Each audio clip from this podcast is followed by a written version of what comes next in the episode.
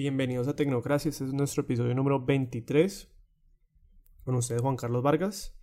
Y aquí Daniel Rosoro. Me pueden encontrar en Twitter en arroba de Dorron. También les quiero recordar que ahora Tecnocracia tiene una página en Facebook donde nos pueden seguir. Es Diagonal Tecnocracia Podcast. Sí. Ahí nos pueden encontrar, nos pueden hacer preguntas y sugerencias acerca de temas que, que, que quieran que nosotros tratemos en los episodios.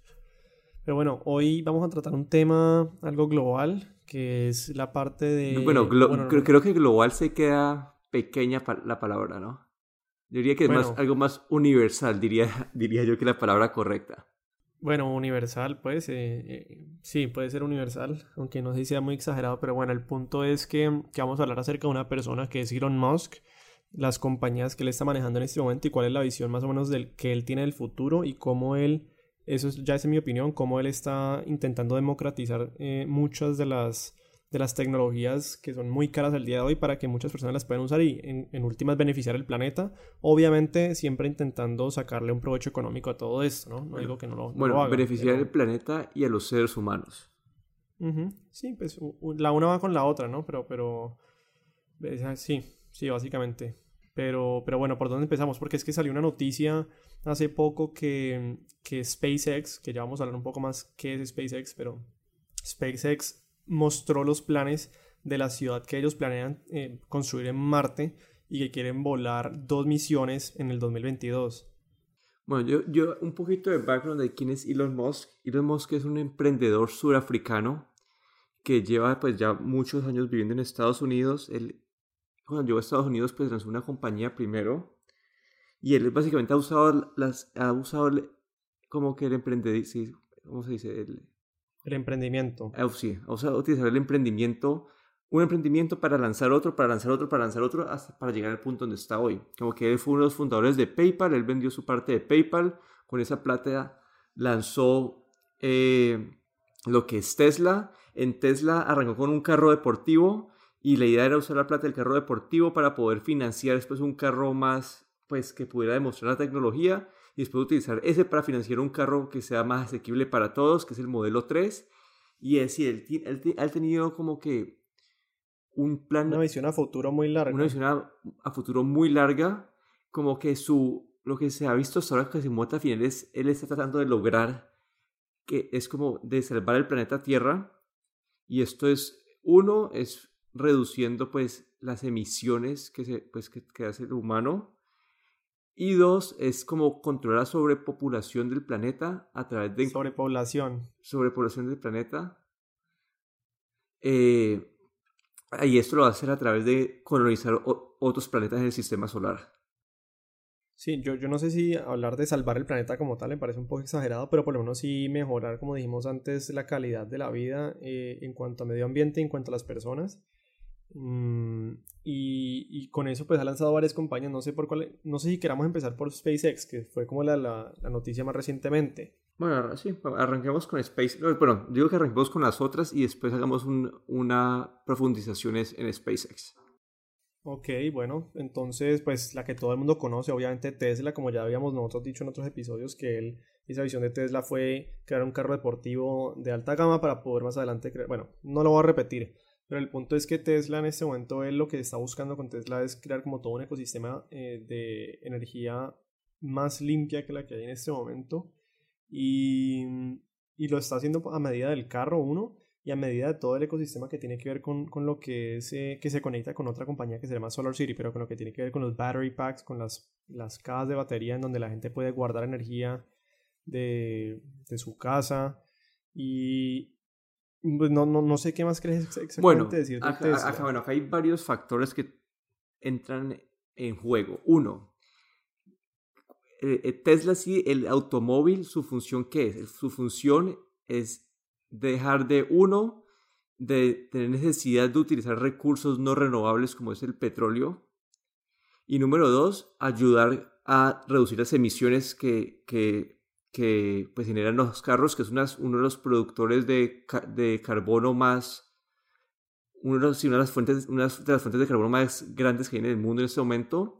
¿Y cómo va a hacer esto? A través de un carro eléctrico. pero la energía que utilizan los carros eléctricos, que pues, utilizarías para cargar el carro, no siempre es limpia.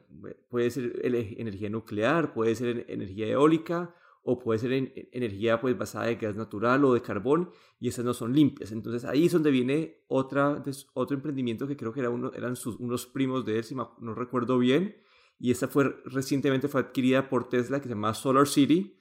Solar City básicamente se enfocaba en, en eh, vender paneles solares para ayudar con la producción de energía solar. Sí, en Solar City, como que si vamos a ver, todas las compañías de él se conectan de una manera u otra en esa visión que nosotros decimos que él tiene. Y, y con Solar City me parece interesante que él, eh, pues todo el tiempo la gente dice, no, pues es que paneles solares son muy caros y no producen suficiente energía. Y, y, básicamente no son tan fáciles de acceder, eh, son difíciles de, de, mantenimiento de hacérselos. Entonces, ¿el qué hizo? Pues solucionemos este problema. Lanzó ahorita unos paneles solares que son como unas tejas que la gente puede utilizar en sus casas. No se nota que son, que son paneles solares, son muy bonitos, son de un precio muy asequible. El, el Solar City ayuda a que la gente cofinancie esos paneles solares y, y, entonces, bueno, con eso, listo, se está creando la energía limpia, ¿no? Y después, entonces, ¿a dónde? Pero entonces, la gente, ¿a dónde guarda esa energía? Entonces, es la, otra vez, devolviéndonos a Tesla, la gente compra el battery pack de Tesla, esta, esta vaina que va adentro de la casa en donde la gente puede guardar esa energía solar y cargar el carro. O sea, vemos todo ese ecosistema de, de productos que él quiere vender en, en, ese sentido para, para la parte de energía. Sí, y así, porque uno de los problemas que tiene que tiene la energía renovable hoy en día es que no es 100% confiable, en el sentido de que tenés una energía eólica, puede que en un momento esté vendiendo, puede que en otro momento no. El sol puede que en un momento se tape con, con las nubes. Entonces lo que, la, las baterías ayudan a que la confiabilidad de, pues de, un, de las celdas solares sea aún mayor y bueno, él, él, quiere no solamente implementar esto a nivel de una casa con las tejas, sino que él también quiere ayudar como que a países a independizar su fuente, pues, su fuente de energía, como que él hizo una propuesta creo que fue para Australia, para que toda una ciudad de Australia pues eh, se pudiera independizar. Y ahora con Puerto Rico, él le dijo al gobernador de Puerto Rico como que Tesla eh, está dispuesto a ayudarlos a, tratar de, que toda la isla sea, eh, sea como que, ¿cómo se dice? Sea energetizada por, por luz solar. Entonces no solamente, sí, no solamente a nivel de casa, sino que también pues a nivel de todo lo que es el sistema de electricidad de una ciudad, de un país. Es como que la visión a largo plazo. Ajá, entonces sí, esto es Solar, Solar City que está conectado con Tesla, ¿no? Correcto. Y después vienen... Y entonces, sí, entonces bueno, dentro de Tesla él quiere hacer también la parte de que los carros se puedan manejar automáticamente, eh, pues de manera autónoma, ¿no? Entonces ya tener la energía limpia, eh, que es producida adentro de la casa de manera sostenible, que es guardada en la batería de Tesla, eh, producida por los paneles de Solar City, utilizada para el carro Tesla y ahora ese carro va a ser más eficiente de manera manejándose pues, de manera autónoma, entonces que no necesita un piloto. Esto todavía no, pues, apenas lo están probando, pero es otra visión a futuro.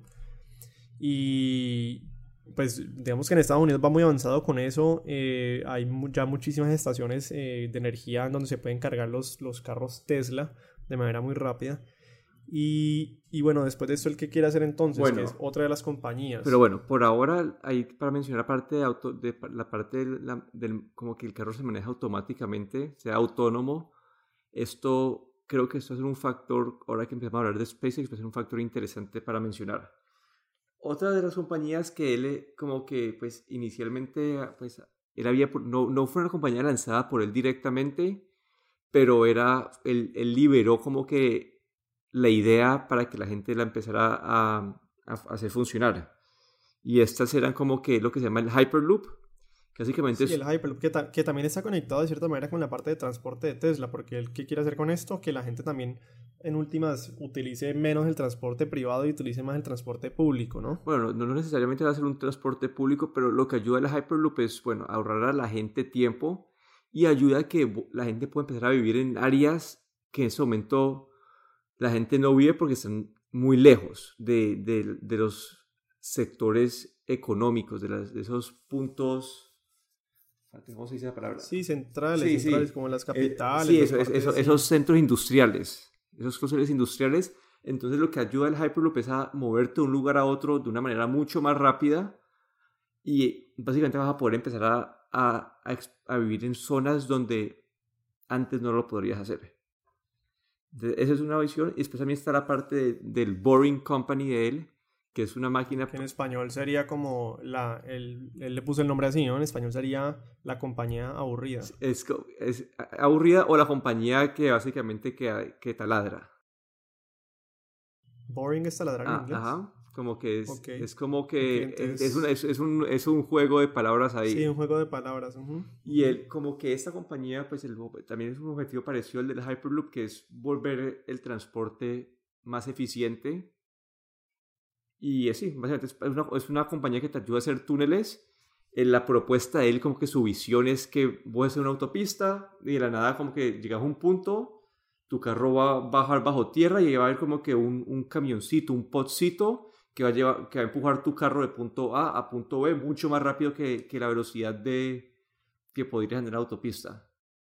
El Boring Company, es decir, entonces también está conectado con el Hyperloop de cierta, de cierta sí, manera. porque vos, esos túneles también podrían ser utilizados como para, para pasar un Hyperloop. Pero sí, estas, estas dos están conectadas en que es una forma más eficiente mover el transporte. Bueno, yo hago mi pregunta, ¿y si es más eficiente? Eh, yo que, pues, a ver, no, te voy a hacer varias preguntas. La primera, mantener esos túneles, ¿qué tan caro le sale al Estado a las personas?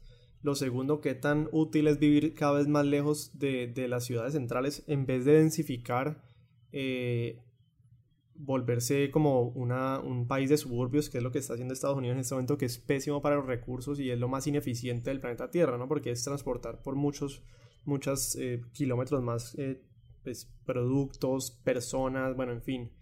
Entonces no sé qué, qué tan bueno sea eso del Hyperloop. Bueno, en, cuanto al Hyperloop, digamos un, un, tren de alta velocidad, dicen básicamente que es 10 veces más caro que el Hyperloop. Y es más lento. Ok. Entonces creo que, el, así, creo que la parte económica no es tan, tan difícil. Es más como que eso, tu, el punto de vista que, que eso creo, que lo hemos discutido antes, lo de los suburbios, está, estoy de acuerdo. Como que los suburbios pues tienen su parte buena y mala, como que la parte buena es que si una ciudad, digamos, como San Francisco o Nueva York, que son ciudades que están muy densas y, y comprar una casa ahí es demasiado cara, entonces no todo el mundo pues tiene la posibilidad de, de hacerlo, sí. de hacerlo ahí. Y pues yo no sé esta parte ya, la, cómo sea el efecto neto, pero si usted puede pensar en una ciudad como Ciudad de México, donde, que es tan poblada, que la, y la polución es un factor altísimo. Entonces, tal vez al, al, más a la gente y, y como que cambiar el, la manejada de carro, a moverte por un túnel que va a ser, pues, también va a ser, eh, va a ser eh, eléctrico, estarías quitando ese factor del automóvil. Entonces, aunque no sé cómo sería, no sé netamente si es mejor tener como que un área despoblada que no tenga, pues, gente viviendo ahí como para el medio ambiente o sea mejor tener a todo el mundo en un solo lugar como que viviendo, no sé, ahí... Yo te respondo la pregunta, o sea, es mejor para, para en cuanto a recursos, el consumo de recursos y de todo lo demás, es mucho mejor densificar que mandarlos de manera esparcida, puede ser una en, en, un espacio muy largo de, de, tierra. Es mejor densificar, entonces en, cuanto a eso, yo diría que el Hyperloop eh, antes promovería no densificar, sino que la gente se vaya por, bueno, muchísimo más lejos y muchísimo más lejos que es lo que, o sea, no sé, siento que estarían, están repitiendo como la historia del automóvil cuando, cuando apenas salió, ¿no? Que, que, hizo el automóvil, pues ayudar a que la gente pudiera vivir no a, a 10 kilómetros, sino a 100 kilómetros, digamos, o 50 kilómetros, ¿sí? Y, y, la parte neta eh, negativa, pues la parte de los suburbios que es mala en cuanto al planeta, pues porque es consumo de mayor consumo de recursos en, menor eficiencia. Entonces el Hyperloop siento que está repitiendo lo mismo, ¿no? Ahorita la gente no va a ir a 50 kilómetros, sino que va a ir a 500 kilómetros o 5000 kilómetros de distancia. Pero en últimas es lo mismo, ¿no? Sí, ahí ha sido un tema pues a debatir, pero en cuanto a lo que es la, la, cultura de hoy en día, como digamos, para la gente que se quiere mover, digamos, entre Nueva York y San Francisco, la gente que se mueve como que por negocios, que igual lo vas, que igual lo vas a hacer, como que te está dando una oportunidad de moverte más rápido y, y mejor para pues el medio ambiente y más barato para el gobierno. entonces, desde, Boring Company. Sí, entonces desde ese punto de vista como que no, no, es mejor. Sí, es mejor que lo que hay en este, o sea, es mejor que lo que hay en este momento que es pasar en un carro una hora en distancia, un avión ocho horas eh, volando, algo así. Sí, correcto. Pero bueno, ahora viene la otra compañía que es SpaceX. Yo diría, ¿y por qué no mencionamos rápidamente lo de Neuralink y OpenAI? Aunque esas son muy pequeñas, ¿no? Bueno, esas son, sí, esas no, no, no son tan grandes, pero podemos hablar de esas también. Lo de Neuralink parece pues traído de Matrix, inclusive. Pues me parece como... Eso pues ya es algo que todavía no nos estamos imaginando mucho como tal. Y, hay, y además que hay poca información acerca del tema, pero pues básicamente es... Neuralink lo que quiere es conectar, hacer la conexión que todavía no existe directa entre computador y ser humano. Ya, ya, sí, sí, sí, sí, me había, sí habíamos hablado de esto antes, ¿no? No, no, Neuralink no. Sí, o me habían mandado algo en algún momento, pero lo hemos discutido en algún, en algún momento. Mm, tal vez, pero, pero no, aquí en el podcast creo que nunca. No, no, no, nosotros individualmente sí. Pero, pero sí, básicamente como que la, la, finalidad de esa compañía es, es conectar a la persona, al ser humano, casi que al, al cerebro del ser humano con el cerebro del computador. Y, y, pues a corto plazo lo que quiere es con esto poder eh, resolver problemas de gente que tiene, que tiene enfermedades mentales y todo lo demás que se puede resolver casi que conectando o resolviendo el problema desde un computador, que pues suena muy raro, pero a largo plazo eh, la visión es poder mejorar o hacer, eh, entre comillas, ese superhumano. Sí, suplementar la inteligencia humana con inteligencia artificial. No sé si suplementarla más que agregarle esa Sí, por eso, por, por eso, por eso. Bueno, pero sí, básicamente entonces es eso, es como eh, darle al ser humano la capacidad de tener su inteligencia más la inteligencia artificial casi que adentro del cerebro de una persona, que eso me parece casi que sacado de la Matrix, ¿no? Porque inclusive lo que ellos dicen es que puede llegar a un punto en el que pasa como en Matrix que la persona aprende pues kung fu en una hora o en un minuto, pues. Y la otra es OpenAI, que es una forma de, de ayudar al desarrollo de inteligencia artificial en cuanto a avanzar más rápido en este desarrollo y también a ver cómo la, como que, cuáles deben ser los estándares o las reglas que todos deberían seguir en este desarrollo porque ellos tratan de, de evitar eso de hacer un medio sci-fi pero no quieren que algo como la película Terminator pase. Sí, que los computadores se tomen a los seres humanos, pero, pero bueno, más que irse por ese lado, yo diría también que es la parte de, o sea, ¿qué pasa el día de hoy? Voy a dar un ejemplo, la democracia. La democracia como sistema en este momento, pues ya no funciona. Eh, y con sistemas digitales que, que, pueden tomar decisiones mejor y más rápido que una persona que le están pagando pues un montón de plata para que supuestamente represente los intereses de, la, de las personas que votaron por él. El punto es que haya una, una, el Open AI, o sea, la inteligencia artificial abierta, lo que quiere es que si por alguna razón, digamos, llega a, ver que, por ejemplo, un gobierno eh, se vuelve un gobierno eh, manejado por una computadora, que esa computadora tenga unos estándares de toma de decisiones, unos estándares bajo los que se tiene que regir para todo ese tipo de toma de decisiones. Sí, básicamente para, que, para que un Skynet no pase y, sí, sí, para que básicamente que la, la, gente que, entre comillas, elige esa computadora o la gente que escoge esa computadora para tomar decisiones sepan que se está metiendo. O sea, que todo el mundo, y por eso es que se habla de abierto, de inteligencia artificial abierta, porque todo el mundo sabe cuáles van a ser esos estándares, cuáles van a ser, digamos, las, las consecuencias de cada toma de decisión, etcétera, etcétera. Sí.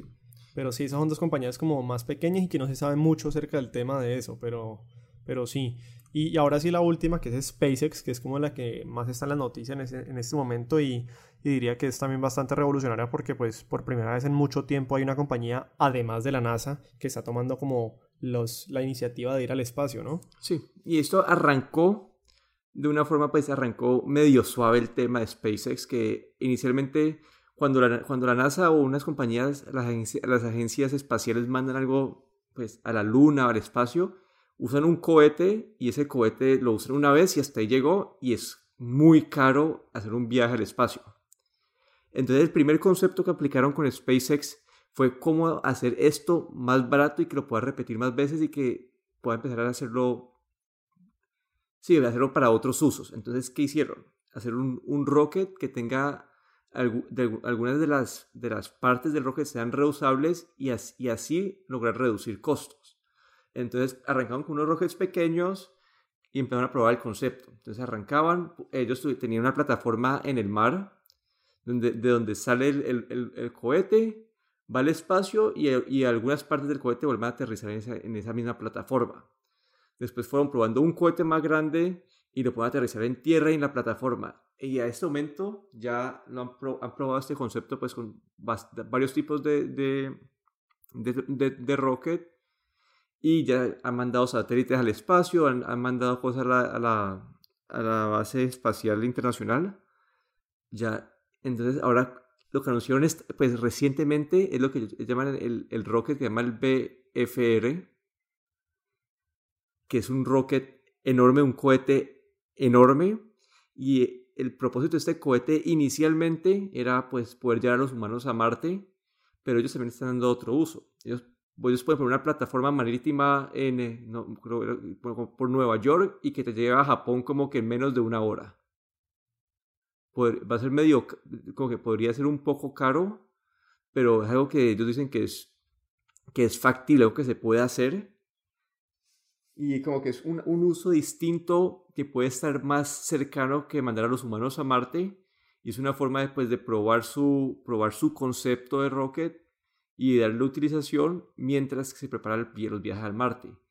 ¿Ellos qué esperan? En el 2022 em, esperan mandar dos, dos, eh, dos cargamentos con, con suministros a Marte y esos suministros como estarían preparándose para el primer como que viaje. Asentamiento en Marte. Sí, para, viaje y asentamiento. Sí, que sería como que en el 2024 según pues su estimación en este momento. Obviamente se puede demorar más que eso. Y ellos inclusive ya pusieron una página para que gente interesada en viajar a Marte se inscribiera, ¿no? Esa parte sí no la he visto. ¿No? Pero... no, no, viste vos el que te inscribiste para ir a Marte? Ah, lo, he pensado, pero no era con SpaceX, era con, era con, Ah, era con otro, ok, ok, ok. Entonces me estoy confundiendo yo. Sí. Eh, pero bueno, y acá es donde digo que la parte de autonomía es donde entra en juego, porque ellos quieren que estos cargamentos de suministros que mandan en el 2022 estén listos para recibir a personas. Entonces va a ser muy importante la inteligencia artificial, en la parte de autonomía, para poder empezar a construir algo antes de que lleguen los humanos. Se puede hacer de manera remota, como pues se hace eh, como digamos con el Mars Rover, como que controlarlo remotamente, pero al ser autónomo, como que ayudaría que eso sea un proceso, mucho más, más rápido. Y lo que quiere es como que empezar a, a, generar como que plantas eléctricas, eh, plantas para generar, generar como combustible para que los cohetes sí, que sea sostenible, o sea, que sea un ambiente, una ciudad, entre comillas, o un, un planeta sostenible en todos los sentidos, no en cuanto a medio ambiente, sino sostenible en el sentido de que todo se produzca allí, o sea, que el agua se produzca y se recicle y todo, como que todo esté en un ciclo pues de constante producción, desecho, volver a producción etcétera. Sí, y básicamente esos dos primeros años la idea es preparar todas esas bases. Entonces, como que todo esto de inteligencia artificial, todo esto de autonomía, como que, bueno, y también lo puedes hacer a control remoto, todo esto va a ayudar a que ese proceso, esa, esa fase 1 que es dar como que las bases de, de vida para el ser humano sean posibles y luego enviar al ser humano. Y obviamente esto es un proceso muy largo, pero como que Elon Musk como que él, él puso un, la visión de Tesla, la puso creo que fue como que en el 2006. Y dijo, esta es mi visión de 10 años. Y todo lo que él ha ido, por, ha ido poniendo ahí de esta visión se ha cumplido y como que es una persona que él tiene su filosofía, tiene sus, sus valores y esos valores son los que han guiado como que todas sus decisiones, aunque muchas veces uno desde afuera de, su cabeza como que te quedas perdido de, las, cosas pequeñas, porque todo, todo, todo va sumando a una imagen mucho más grande. Bueno, entonces con eso yo creo que cerramos el episodio de Tecnocracia, un tema, sí, como lo vemos, a, digamos, a manera global o como dirían él, universal acerca de Elon Musk, la visión que tiene las compañías pues, que él está manejando en este momento y, cómo las está llevando a cabo en el presente. Este fue nuestro episodio número 23 con ustedes, Juan Carlos Vargas. Y aquí Daniel Dorronsoro. Me pueden encontrar en Twitter en arroba de Dorron. No se olviden que pueden usar el hashtag Tecnoduda para hacernos una pregunta por Twitter y que tenemos nuestra página en Facebook, diagonal eh, polémica, diagonal eh, Tecnocracia Podcast y les pedimos el favor, tómense cinco minutos para entrar en la aplicación de Apple Podcast. 30 segundos.